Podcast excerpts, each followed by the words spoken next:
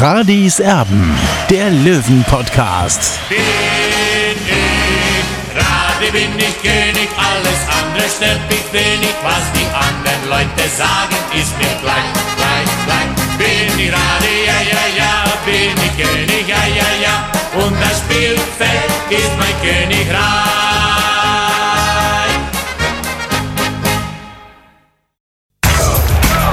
Radis Erben, der Löwen-Podcast. Der Spieltagsrückblick. Der Erben der Löwen Podcast ist da nach dem 2 zu 0 des TSV 1860 im Grünwalder Stadion auswärts bei den kleinen Bayern. Heute also ein Sieg im Derby, wobei wir das ja schon thematisiert haben. So richtig Derby ist es für uns beide logischerweise nicht, also für meine Wenigkeit nicht und für Olli auch nicht. Servus. Tobi, habe die Ehre. Also 2-0 gegen die kleinen Bayern, wobei die kleinen Bayern, das muss man dann auch vorausschicken, für diejenigen, die es nicht gesehen haben sollten. Das machen wir ja natürlich auch für die Löwenfans, die da nicht dabei waren. Da muss man schon dazu sagen, dass die kleinen Bayern auch Unterstützung von den Großen hatten. Also da wurden schon einige runtergezogen beim Gegner heute. Das darf man nicht vergessen. Ein Zirksee, der wurde ebenfalls runtergezogen zum ersten Mal. Das hat es ja in der Vergangenheit, hast du einen Ticker auf die Blaue 24 auch geschrieben, in der Vergangenheit schon öfter gegeben mit einem Nährlinger, mit einem Didi Hamann, wie sie alle heißen. In jungen Jahren wurden die dann quasi dann eben auch runtergezogen. Und so hat es eben Bayern heute ebenfalls gemacht. Also einige Verstärkungen aus der Profimannschaft, die eigentlich mit den Profis trainieren. So, glaube ich, trifft das Ganze ähm, am besten. Also, wen haben wir denn da? Einen Dantas, der Wunschspieler von Hansi Flick, einen Fiete Arp, einen Richards, einen Zirksi, einen Lawrence. Also, das ist schon eine unfassbar starke Mannschaft, unfassbar starke Individualisten, die da heute auf dem Platz waren. Aber jetzt wollen wir das Ganze einmal mal vorne aufrollen, wie das heute gelaufen ist. Olli, ganz euphorisch bist du aber nicht, oder? Ja, was heißt euphorisch? Also 60 hatte in dieser Saison schon bessere Leistungen an den Tag gelegt und vielleicht dann nicht gewonnen. Ja, man muss ganz einfach sagen, 60 befindet sich momentan im Flow, hat einen Lauf. Sie haben nicht gut gespielt, aber trotzdem gewonnen. Das spricht für 1860 und vor einem Jahr hätten sie dieses Spiel vermutlich noch verloren. Da bin ich komplett bei dir, dass sie das Spiel vor einem Jahr wahrscheinlich äh, verloren hätten, auf gar keinen Fall gewonnen hätten. So glaube ich, ähm, da können wir uns drauf einigen. Also fangen wir doch mal an. 60 München mit einem, boah, ich finde, einem ganz, ganz starken Start, wie sie losgelegt haben. Bayern hatte eigentlich wirklich nicht den Hauch einer Chance in der Anfangsphase. Eigentlich die ganze erste Hälfte ein, ein ganz starker Auftritt von 60 München, die eben genauso angefangen haben, wie du sie gestern erwartet hattest, mit Baker hier, Salga auf der Innenverteidigerposition. Ähm, dann Tallich, Neudecker, Greilinger, Biancardi im Mittelfeld.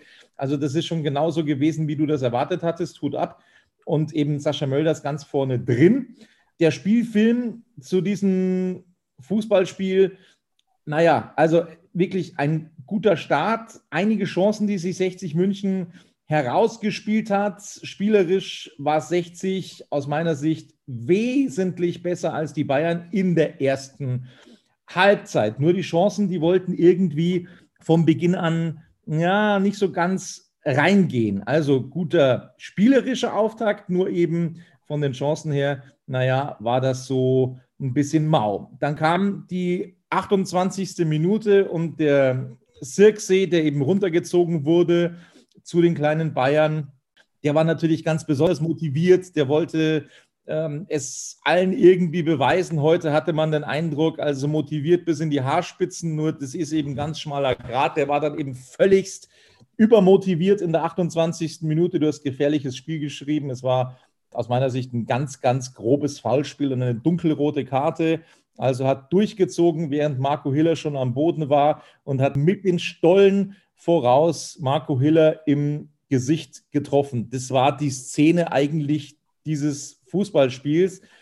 Tobi, Tobi, Tobi, jetzt muss ich mal einen Einspruch einlegen. Also, wenn du sagst, dass Tierske äh, super motiviert war, äh, dann hast du leider ein falsches Spiel gesehen aus meiner Sicht, weil äh, der ist rumgelaufen wie Falschgeld. Er hat natürlich die Situation gehabt, aber das war weder Absicht äh, noch irgend sonst was. Das kann passieren im Zweikampf, im Kampf um den Ball. Ja, der Torwart kommt aus dem Fünfer raus und, und äh, Zirze will, will, noch den Ball erreichen und, und dann eben seinen Fuß gegen den Kopf. Natürlich war es faul, rohes Foulspiel und rote Karte, klar. Es war aber nicht böswillig oder sonst was.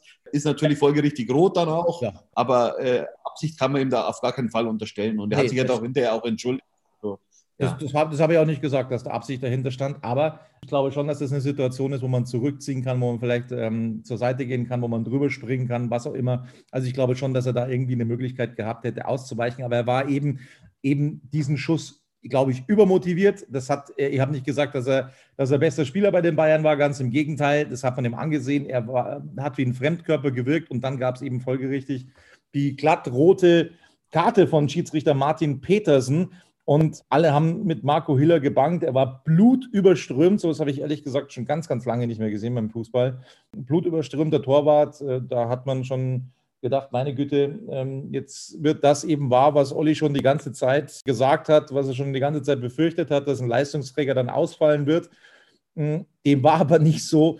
Er wurde da irgendwie hingeflickt, hatte zwei Cuts, Marco Hiller, und durfte weiterspielen, konnte weiterspielen, während sich Kretschmer, die Nummer zwei bei 60 München schon ähm, eigentlich äh, das Trikot angezogen hat, die Anschuhe angezogen hat. Also der war eigentlich schon kurz vor der Einwechslung, weil keiner damit gerechnet hatte, dass Marco Hiller da noch weiterspielen kann. Er spielte weiter. Und das war insgesamt auch ganz entscheidend, weil er eine überragende Leistung heute hingelegt hat. Also nicht nur, dass er dass er da einfach äh, wahnsinnig mutig dann auch weitergemacht hat ähm, und, und äh, da wirklich auf die Zähne gebissen hat, sondern er hat auch eine richtig starke Leistung hingelegt. Tja, und dann gab es die 44. Minute, da gab es den Freistoß für 60 München von der linken Seite, Ball kam herein, tolle Flanke, toller Flankenball von Neudecker. Und dann äh, gab es eben das Eigentor durch Kern, der angesegelt kam und äh, den eigenen Keeper überwunden hatte. Als Spötter möchte man sagen, für ihn hat es uns ganz besonders gefreut, dass er also das Eigentor gemacht hat, weil sich 60 tatsächlich ein bisschen schwer getan hat mit dem Verwerten der Chancen. Es waren einige gute dabei. Greilinger, ein Fallrückzieher von Sascha Mölders. das, war, das war richtig, richtig gut. Aber da konnte eben der Bayern-Keeper noch äh, retten. In diesem Moment dann eben nicht mehr. Wichtiges Tor für 60 München. Wichtig, dass man eben mit der Führung dann in die Pause gehen konnte. Aber nach dem Wechsel, ja, da war es eben das typische Spiel, das man schon ähm, erwartet hatte. 60 München hatte dann eben nachgelassen. Das war von vornherein klar, dass man dieses Tempo, das man auf den Platz brachte, Olli, ähm, da nicht bis zur 90. Minute durchziehen konnte. Und dann, ja, sind sie eben schon in einigen Situationen geschwommen, konnten sich aber in der zweiten Halbzeit dann ein ums andere Mal auf Marco Hiller verlassen, finde ich. Ja, absolut. Zum einen hat äh, Marco Hill heute eine Tapferkeitsmedaille verdient, weil er sich da wieder aufgerafft hat und weitergespielt hat. Vielleicht hat er sogar eine kleine Gehirnerschütterung davongetragen, das weiß ich jetzt noch nicht. Er wurde ja in der Halbzeit auch äh, getackert. Und Marco Hiller war natürlich ein Fels in der Brandung, keine Frage. Und er hat natürlich dazu beigetragen, dass 60 in, zum fünften Mal in dieser Saison zu Null gespielt hat. So sieht das aus. Also wieder mal zu Null. Und dann gab es eben auch noch die Nachspielzeit, wo dann Biancardi, der Neuzugang, der sich auch aufgerieben hat, der sich auch schwer getan hat, heute immer wieder mal die Seite gewechselt hat, der dann eben im Konter sozusagen dann in der 92. Minute das 2 zu 0 besorgte Traumeinstand auch für Biancardi. Was meinst du? Ja, also mir hat der Unterspieler nicht so gut gefallen, muss ich ganz klar sagen, aber das ist auch normal. Der ist erst zwei Wochen bei der Mannschaft äh, und da muss man sich erst abstimmen, die, die Feinheiten äh, noch abklären mit den Mitspielern. Aber das Tor, wie er das macht, ja, das war sensationell und äh, deswegen, das freut mich. Und ich kann mich nicht erinnern, oder wann zuletzt ein Neuzugang in seinem ersten Spiel sofort ein Tor erzielt hat.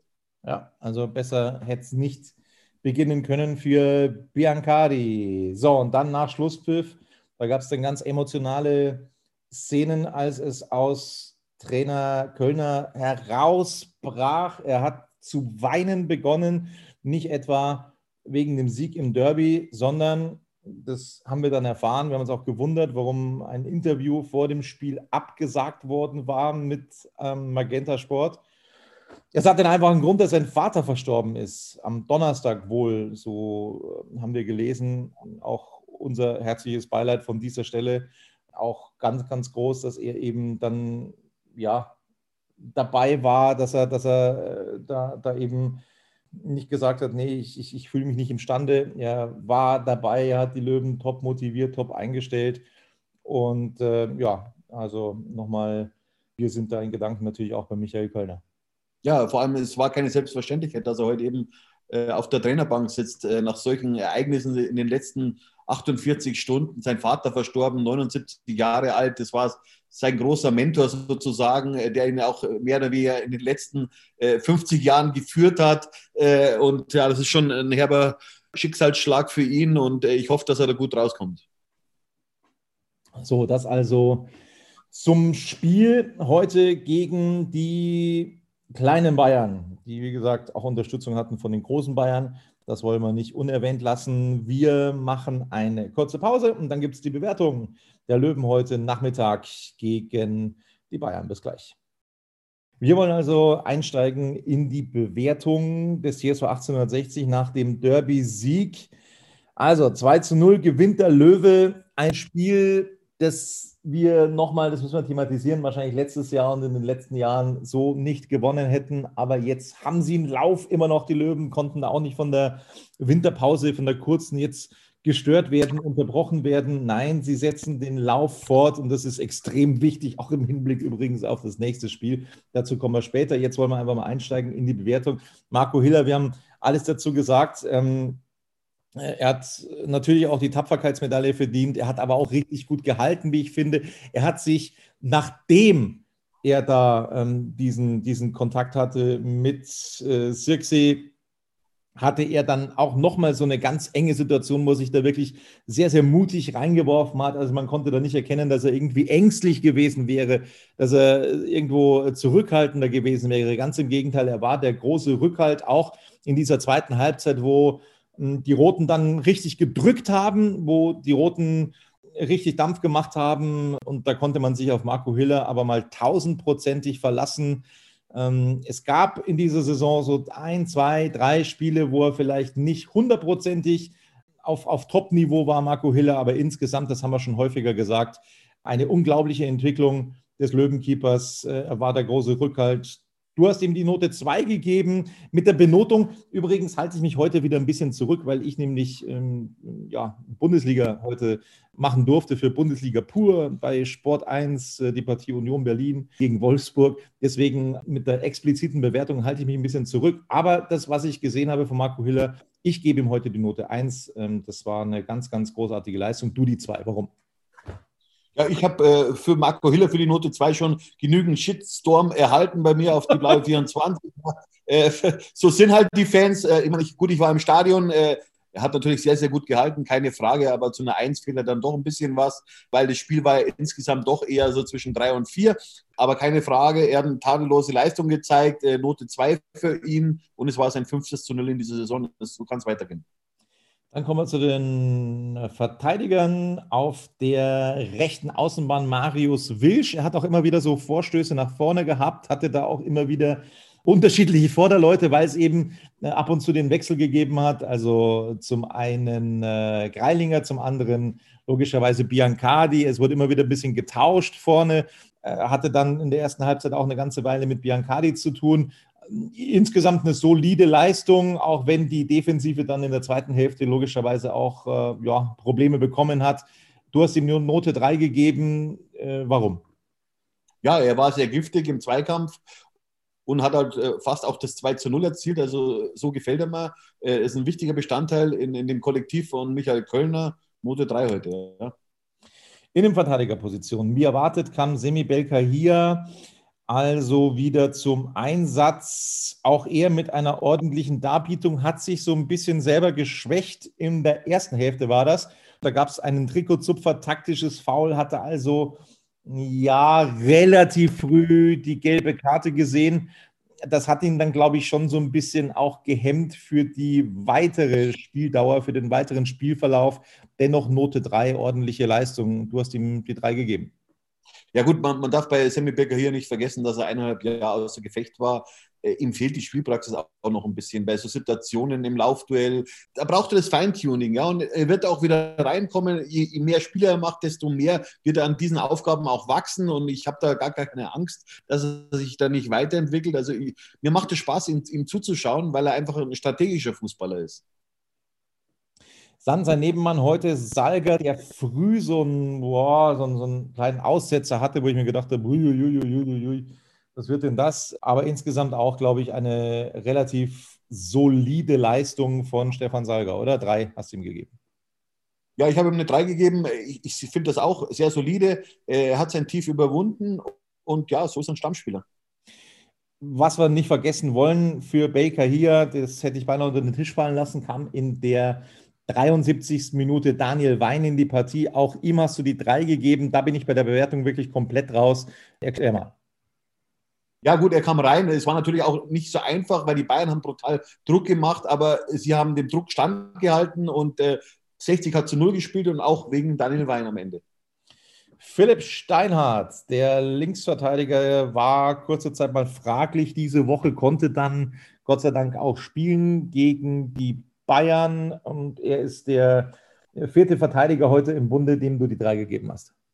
Ja, äh, Philipp Steinhardt, wie gesagt, das Kollektiv hat aus meiner Sicht im Abwehrbereich heute gepasst. Ja, da ist keiner abgefallen, ist aber keiner irgendwie in, in, einer, in einer Sphäre gewesen, wo man sagt, ja, das war ein Top-Niveau. Also er ist seinen Nebenleuten nichts nachgestanden und deswegen die Note 3 für ihn. So, Quirin Moll wieder vor der Abwehr, nicht wie lange Zeit in dieser Vorrunde in der Innenverteidigerposition, nein, also wieder vor der Abwehr als defensiver Mittelfeldspieler. Auch für ihn die Note 3.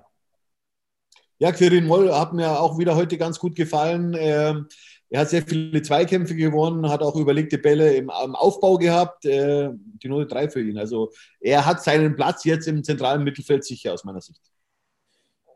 Die meisten haben die Note 3 von Olli heute bekommen. Genauso Erik Tallich, der finde ich schon sehr ähm, giftig gespielt hat in der ersten Hälfte. Also der hat da auch wirklich mit seiner Schnelligkeit viel, viel gebracht für den TSV 1860. Dann vielleicht, glaube ich, korrigiere mich gerne, in der zweiten Halbzeit ein bisschen abgefallen, aber die Note 3 für ihn.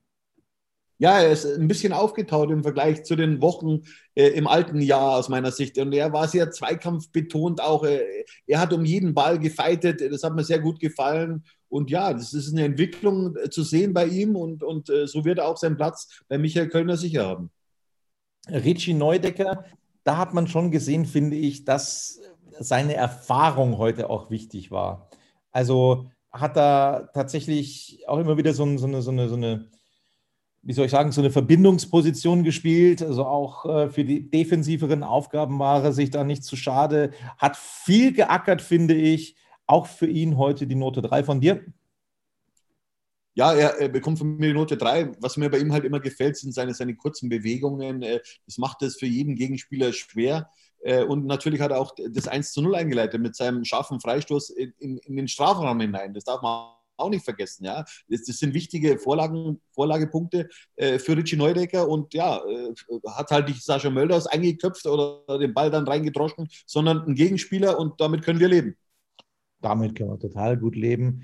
Es geht dann weiter mit Greilinger, der eine super Chance hatte, da an Ron Torben Hoffmann gescheitert, am Bayern-Keeper. Ähm, dann ging es eben noch weiter mit dem Fallrückzieher von Mölders. Greilinger wurde dann in der 46. Minute schon ausgewechselt. Du hast ihm die vier gegeben. Ich habe ihn ehrlich gesagt ähm, gar nicht so schlecht gesehen. Also auch seine Leistung fand ich ganz ordentlich. Was heißt schlecht, Tobi? Note 4 ist immer noch ausreichend. Wir haben das Thema immer wieder. Er war sehr frech am Anfang, ja, hat auch die Torschance gehabt, hat sich dann aber eine gelbe Karte auch abgeholt. Äh, das hat ein bisschen sein Spiel gehemmt, auch aus meiner Sicht. Vielleicht hat er Angst gehabt, dass er äh, noch vor der Pause mit Gelb-Rot runter muss. Er ist ja dann auch nächste Woche eben gesperrt gegen den FC Ingolstadt. Das dürfen wir auch nicht vergessen. Ja, also er kann sicherlich besser. Es ist ein Lernprozess bei ihm. Er ist ein junger Spieler, der seine Höhen und, und, und, und Tiefen hat. Äh, also muss man auch mal ein Auge zudrücken. Aber ich glaube, eine Note 4, damit kann auch Fabian Greilinger heute sehr, sehr gut leben. In der 46. Minute, also zu Beginn der zweiten Hälfte, kam dann Dennis Dressel für ihn ins Spiel, wo ich persönlich schon verwundert war, dass er eben erst auf der Bank Platz nehmen musste. Olli hat das ja in hellseherischer Art und Weise vorausgesagt, ähm, dass Dennis Dressler also diesmal von der Bank kommen wird. Ich finde, die ersten Minuten in der zweiten Hälfte, da hat er schon angedeutet, wieder mit diesem Selbstvertrauen versehen, ähm, ist da, hatte da ein paar gute Aktionen. Insgesamt gibt es für ihn Note 3 heute. Ja, das hast du gut analysiert, Tobi. Äh, das sehe ich genauso. Er hat gut begonnen, aber auch äh, dann schon auch nachgelassen. Ja, ist er eigentlich auch abgetaucht, äh, wo ihn die Mannschaft eigentlich gebraucht hätte. Ja, wie gesagt, dasselbe gilt für ihn wie, für, für Greilinger. Ist ein Talent. Er hat seine Licht und Schatten dabei. Das, das müssen wir einfach akzeptieren. Ja, vielleicht ist er auch ein bisschen traurig, dass er momentan nur als Joker zum Einsatz kommt. Aber äh, er muss weitermachen einfach, ja. Und, und er muss kämpfen um seinen Platz, dann wird er auch wieder seine Chance von Beginn an bekommen. Wo wir schon ein bisschen drüber gesprochen haben, über den Torschützen zum 2 zu 0, zur Entscheidung, Neuzugang, Biancardi. Man hat schon gesehen, glaube ich, heute, Olli, auch wenn das jetzt nicht sein bestes Spiel aller Zeiten war, da wird er uns auch zustimmen.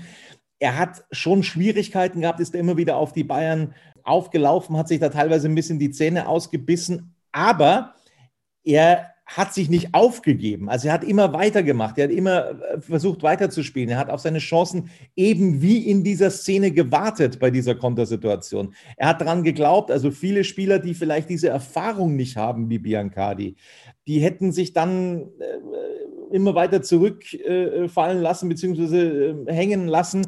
Und hätten vielleicht auf diese Chance dann nicht mehr gelauert, hätten dann nicht mehr dran geglaubt. Aber das, glaube ich, macht dann auch die Erfahrung von Biancardi aus. Also vielleicht nicht das allerbeste Spiel, aber man hat schon gesehen, dass er durchaus was drauf hat. Und man darf eben auch nicht vergessen, dass es gegen den amtierenden Meister gegangen ist heute, der sich ganz, ganz viel vorgenommen hat in diesem Fußballspiel. Überhaupt keine Frage, dass die vielleicht insgesamt in dieser Saison noch nicht so spielen, wie sie sich das vorstellen. Das haben sie übrigens letztes Jahr in der Vorrunde dann 2019 auch nicht getan.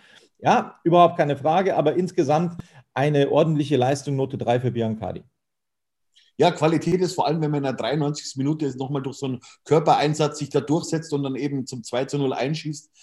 Muss aber auch sagen, äh, dass er bis zu seinem Tor eigentlich wenig, sage ich mal, gute Aktionen hatte, aber da muss man auch ein Auge zudrücken. Er ist erst ein paar Tage bei 60 München. Er muss sich erst an die Abläufe gewöhnen und an, an das ganze System von Michael Kölner. Also da, ich glaube schon, dass wir an ihm Freude haben werden, weil ist, ist, ist so, so, ein Spieler, so ein introvertierter Spieler, äh, der in, aus München kommt. Das ist schon mal sehr gut. Äh, diese, diese Lokalbonus sozusagen. Und ich glaube schon, dass er sich da bei 60 eingliedern kann und, und das Tor macht er wirklich wunderbar. Ja, so, so eine Aktion einfach noch, weil es war, das Spiel war ja auf der Kippe. Das wollen wir jetzt ja nicht unterschlagen. Ja, beim Stand von 1 zu 0 für 60 musste man schon die Befürchtung haben, dass das Spiel möglicherweise noch in die andere Richtung gibt, obwohl 60 in Überzahl war. Also, und dann Biancardi macht halt einfach den Deckel drauf in der 93. Minute, setzt er sich wunderbar durch und und knallt den Ball dann ins Tor 2 zu 0. Und, und äh, ich, ich habe Marc-Nikolai Pfeiffer gehört, wie, wie er gebrüllt hat. Das war wirklich ein Urschrei, ja, also als, als wenn 60 eben aufgestiegen wäre, soeben. Also das war toll zu beobachten und äh, ja, ich würde mich freuen, äh, wenn es bei Merv Biancari so weitergehen würde. Absolut. Und wir kommen gleich dazu, zu dem Thema. Ich möchte es kurz anschneiden und ich, ich hoffe eben auch, also wenn es dann eben solche Urschreie gibt, wie von Pfeiffer zum Beispiel auf der Tribüne, dass sich vielleicht der ein oder andere Verantwortliche bei den Löwen denkt, hey, jetzt haben wir wieder ganz wichtige drei Punkte geholt. Jetzt steht ein wichtiges Spiel gegen Ingolstadt auf dem Programm. Vielleicht gibt es ja noch einen, den man dazu holen könnte. Ja, vielleicht kann man die Mannschaft noch irgendwie punktuell verstärken mit einem Jungen aus der Bundesliga, der ausgeliehen wird, nicht so viel kostet. Vielleicht ist ja doch noch irgendwie was drin, auch wenn Günter Gorenzel dem eigentlich schon eine Absage erteilt hat. So, für Biancardi kam in der 93. Minute Gressler in die Partie. Olli, korrigiere mich bitte. War das sein Debüt heute? Ich glaube schon, oder? War sein Debüt heute. Ja. Damit hat 60 jetzt den 20. Spieler in dieser Saison eingesetzt und äh, Maxim Gressler ist ein großes Talent äh, aus der U17, äh, der letztes Jahr noch U17 gespielt hat, ist mit der U17 äh, Bayernligameister geworden, in die Bundesliga aufgestiegen und ja, er war letzten Winter schon im Trainingslager dabei und äh, ja, ist, ist der nächste Debütant. So, also wieder ein Junger, der da also reinschnuppern durfte.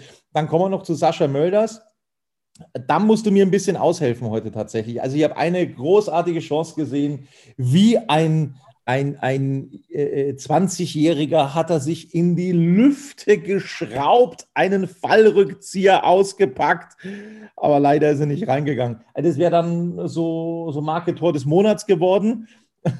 Hab mich an den jungen Benny Laud erinnert.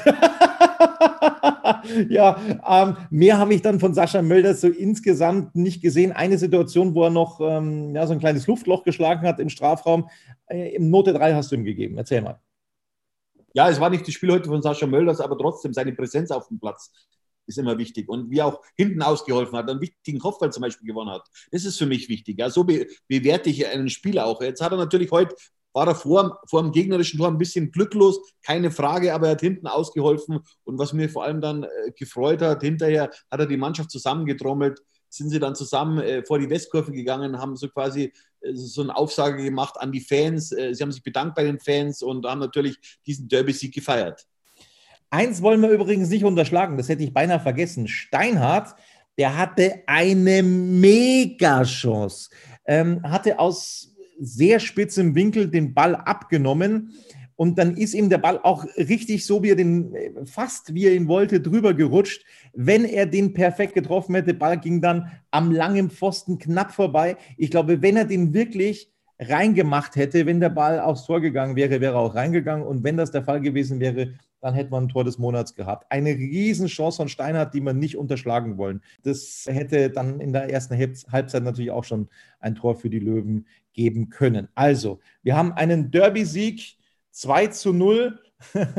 Seit 92 gewinnt also 60 München mal wieder ein Derby gegen die Zweitvertretung der Bayern. Das äh, ja, wollen wir nicht unerwähnt lassen. Also die Siege gegen die erste der Bayern, die sind nicht so lange her gewesen als gegen die zweite. Wobei man natürlich auch sagen muss, äh, äh es ist noch gar nicht so lange her, äh, als äh, TSV 1860 2, also die U21 des TSV 1860, äh, die Bayern Amateure geputzt hat. Ja, also das muss man natürlich schon sagen auch. das haben wir ja immer unterschlagen. Also unsere zweite hat früher gereicht für die zweite Mannschaft von, vom FC Bayern. Absolut, das muss man betonen. Ähm, nichtsdestotrotz haben sich die Zeiten eben leider Gottes ein bisschen geändert. Also wir sprechen natürlich von einem Sieg einer ersten Löwenmannschaft gegen die zweite von Bayern und das war eben das letzte Mal 1992. So, kurze Pause nochmal und dann unterhalten wir uns gleich weiter über Münchens große Liebe. Bis gleich.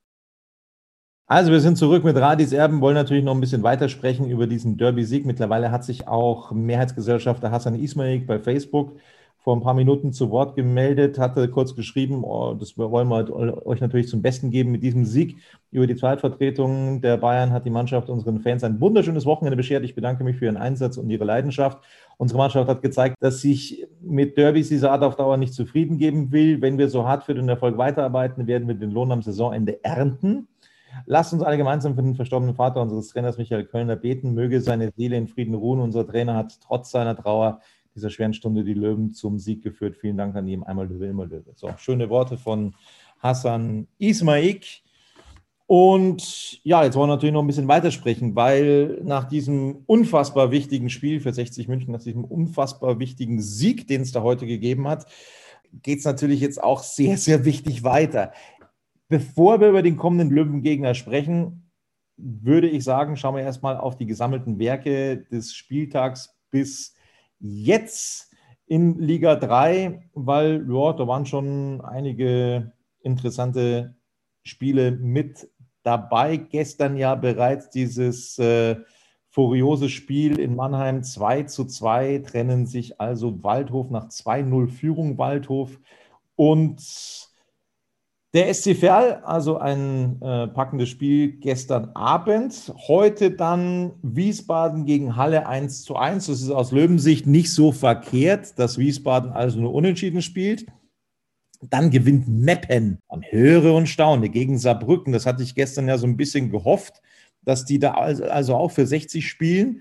Ähm, das ist eben genauso eingetreten. Magdeburg und Uerdingen trennen sich 1 beide. Rostock gewinnt gegen Haching 1-0 und Lautern und Viktoria Köln trennen sich torlos 0 zu 0. Morgen Ingolstadt, Duisburg. Vielleicht kann Duisburg, der Tabellenletzte aktuell, ja, die Ingolstädter ein bisschen ärgern. Das wäre für die Löwen nicht so verkehrt. Zwickau dann gegen Lübeck und am Montag Türk Gütschü. Übrigens auch gleich noch ein Thema gegen Dresden. So, die Tabelle sieht so aus.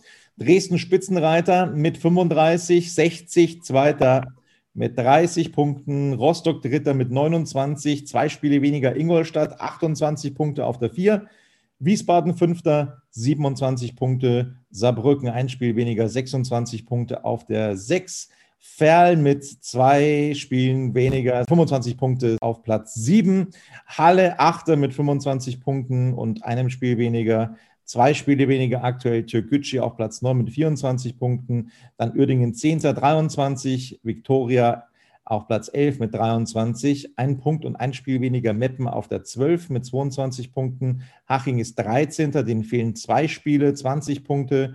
Mannheim fehlen ebenfalls zwei Spiele, Platz 14, 19 Punkte. Volle Spielanzahl hat Lautern auf dem Konto, Platz 15, 19 Punkte. Bayern 2 mit zwei Spielen weniger auf der 16 und 17 Punkten. Dann die Abstiegsplätze Lübeck 17. 16 Punkte, wobei die zwei Spiele in der Hinterhand haben. Zwickau hat sogar vier Spiele, vier Spiele in der Hinterhand auf Platz 18 mit 15 Punkten. Magdeburg zwei Spiele weniger, Platz 19, 15 Punkte und ebenfalls 15 Punkte das Schlusslicht mit zwei Spielen weniger der MSV Duisburg. Also vielleicht können die Ingolstadt ein bisschen ärgern. Und dann kommen wir eben zum nächsten Gegner, Olli. Ingolstadt, das wird ein Brett am Montagabend quasi übernächste Woche dann. Also nicht nächste Woche, weil die äh, wird für 60 dann sozusagen äh, ohne Spiel stattfinden. Am Montag den 18. Januar muss 60 also eingreifen gegen Ingolstadt und das ist brutal wichtig. Was meinst du? Ja, wir können auf jeden Fall mal zuschauen. Es ist auch ganz komfortabel, was die anderen so machen. Äh, und, und dann können wir natürlich auch ein bisschen taktieren, vielleicht auch schon am Montag dann gegen, gegen also am übernächsten Montag gegen den FC Ingolstadt. Und die haben da auch natürlich auch was gut zu machen. Wie wir uns erinnern, haben wir in der letzten Saison, äh, ich glaube, das war das letzte oder vorletzte Heimspiel, ich glaube, das letzte Heimspiel war es, gegen Ingolstadt verloren. Ingolstadt ist dadurch in die Relegation gekommen und was dann in der Relegation passiert ist, äh, den Ingolstädtern wissen wir auch. Die haben in der, glaube in der 96. Minute haben sie den Gegentreffer gegen Nürnberg bekommen und haben dann dadurch auch den Aufstieg in die zweite Liga verpasst. Umso bedeutender ist dieses Spiel oder umso wichtiger ist es auch, dieses Spiel zu gewinnen, um dann vielleicht auch der Relegation komplett aus dem Weg zu gehen, um dann direkt hochzugehen mit Platz zwei, das wäre extrem wertvoll. Also dieses Spiel. Vor allem, weil es ja um so viel Geld geht. Ja. Ich kann es ja immer nur wieder betonen. Äh, da geht es um 12 Millionen TV-Geld ungefähr, also äh, um zehnmal so viel wie aktuell. Ja, deswegen, ich, ich, ich hoffe immer noch, ich hoffe immer noch, dass sich Günter Gorenzel vielleicht mal durchringt bei Rudi Völler, Stefan Reuter, Marcel Schäfer, ähm, wie sie alle heißen, äh, vielleicht mal, vielleicht mal anzurufen und zu sagen, hey, es gab jetzt den Auftakt in die Rückrunde, respektive die Winterpause ist vorbei, das Training äh, auf dieses erste Spiel nach der Winterpause ist vorbei. Äh, vielleicht hat sich was rauskristallisiert, dass irgendein Junger jetzt doch nicht so zum Zug kommt, des Öfteren auf der Tribüne sitzt. Könntet ihr nicht vielleicht uns einen Stürmer ausleihen? für die Rückrunde. Ihr würdet uns sehr damit helfen mit Löwengruß Günter Gorenzel. Also so eine SMS könnte es auch geben. Ja? Also das, das wäre das wär, ähm, nach unserer Vorstellung, dass vielleicht noch ein bisschen nachgerüstet wird. Und wie gesagt, wie gesagt, ich glaube, dass da auch viele Bundesligisten dann eben auch bereit wären, da das Gehalt womöglich zu übernehmen, dieser jungen Spieler, wenn da einer ausgeliehen werden würde. Ich glaube nicht, dass das für 60 München sehr teuer kommen würde. Ich glaube nicht, dass man ähm, der Etat, der ja angeblich ausgeschöpft ist, äh, so hat es Günter Gorenzel gesagt, ich glaube nicht, dass man da großartig was aufwenden müsste. Wir haben gesagt, selbst wir wären so weit, dass wir sagen würden, äh, in verantwortlicher Position, man muss eben dieses Risiko eingehen, um vielleicht noch ein bisschen was draufzusatteln, um dann eben an die großen TV-Töpfe zu kommen in der zweiten Liga. Aber das, muss, das müssen sie nicht mal. Also es würde auch ein junger Spieler aus der Bundesliga tun. Das würden wir uns sehr wünschen, Olli. Ja, vor allem einfach mal kreativ sein. Äh, ich kann mich erinnern, Robert Reisinger hat diesen Satz mal vor ein paar Monaten oder vor einem Jahr, vor über einem Jahr mal gesagt, äh, der Sport soll ein bisschen kreativ sein. Natürlich ist man jetzt nicht brutal unter Druck, ja, äh, weil im Grunde funktioniert die Mannschaft, der enge Kreis funktioniert, aber oder was ich nicht hoffe, ja, wenn sich zum Beispiel Sascha Mölders verletzen sollte, dann haben wir ein Problem. Und was dann passiert, das will ich mir jetzt nicht ausmalen. Ja, das ist immer das, was wir sagen. Also das ist, es gibt so ein, zwei Positionen, wenn sich da ein Spieler verletzen sollte bei 60, dann gute Nacht. Insofern, ja, bitte kreativ sein, Günter Gorenzel. Das wäre unser großer Wunsch. Vielleicht geht ja doch noch irgendwas. Die Wechselfrist, die läuft ja noch ein bisschen.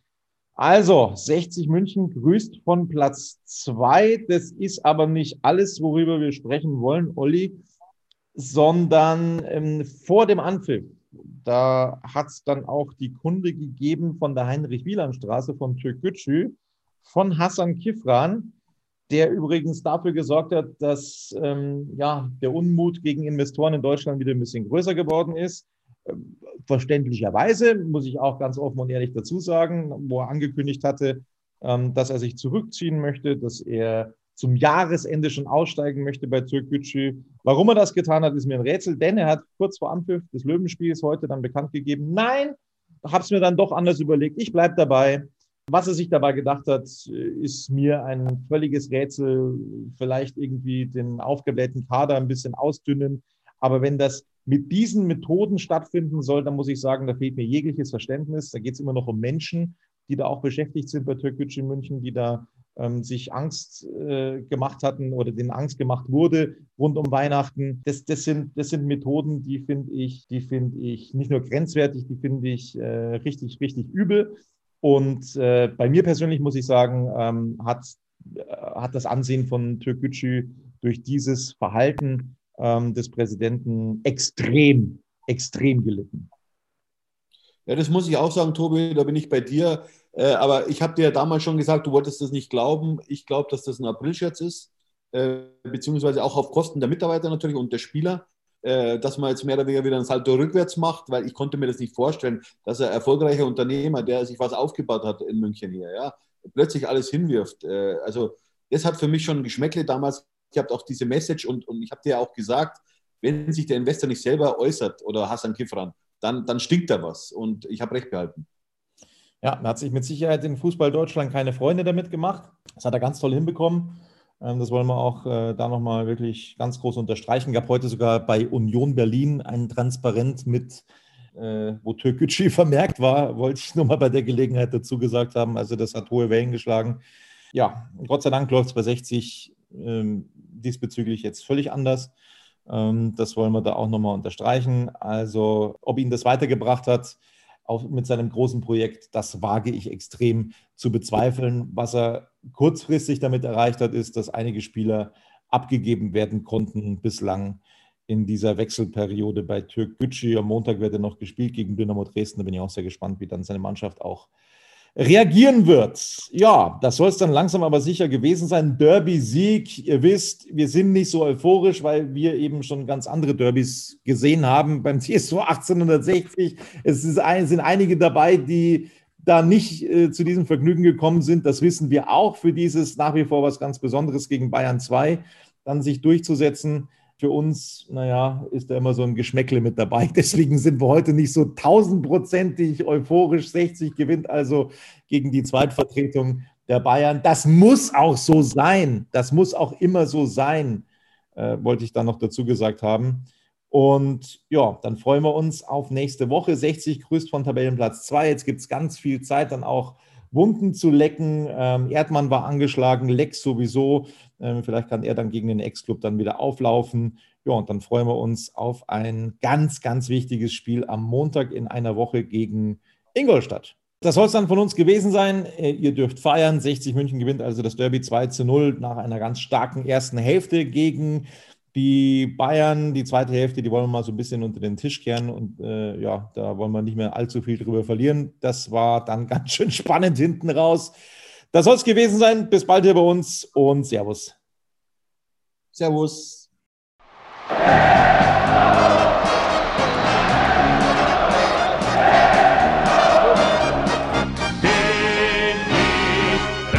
bin ich König, alles andere stört mich wenig, was die anderen Leute sagen, ist mir gleich, gleich, gleich. Bin ich gerade, ja, ja, ja, bin ich König, ja, ja, ja, und das Spielfeld ist mein Königreich.